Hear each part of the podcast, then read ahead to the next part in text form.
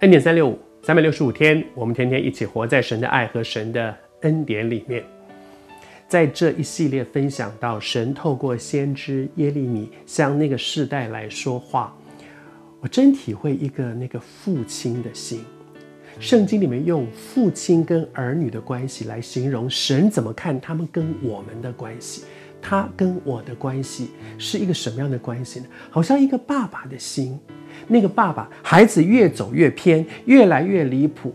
父亲找人一次谈，两次去讲去劝，各式各样的人不断的去劝，总是失败。但是那个父亲不灰心的继续找人去，可是他有一个伤心。虽然他不灰心的继续找人去向他去劝说他的孩子，是天父不灰心的继续这样说，因为爱。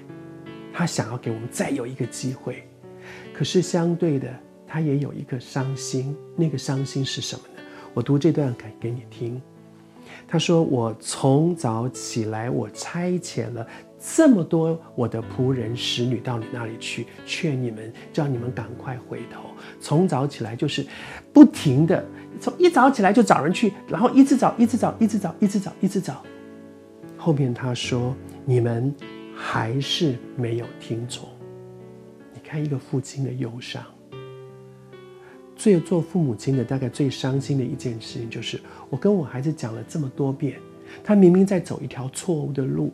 我是父亲，我看到他只是个孩子，他搞不清楚你再这样走下去会发生什么样的情况。但是那个父亲不断的劝说，不断的劝说，不断的劝说，温柔的也说，骂的也说，凶的也说，各式各样的方法用尽了。但是那个爸爸说：“你怎么还是不听呢？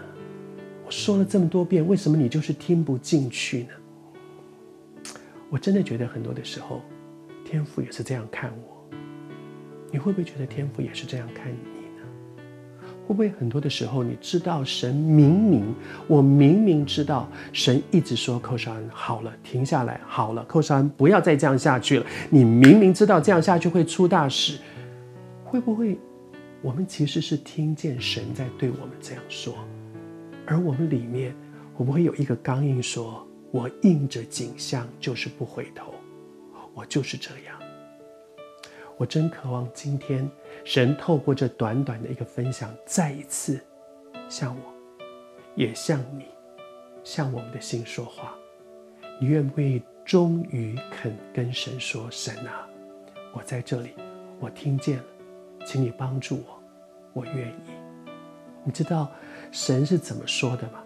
他说：“我好希望你们听进去，以至于我可以后悔，我可以后悔。”不降所说的灾，神好希望后悔，你知道吗？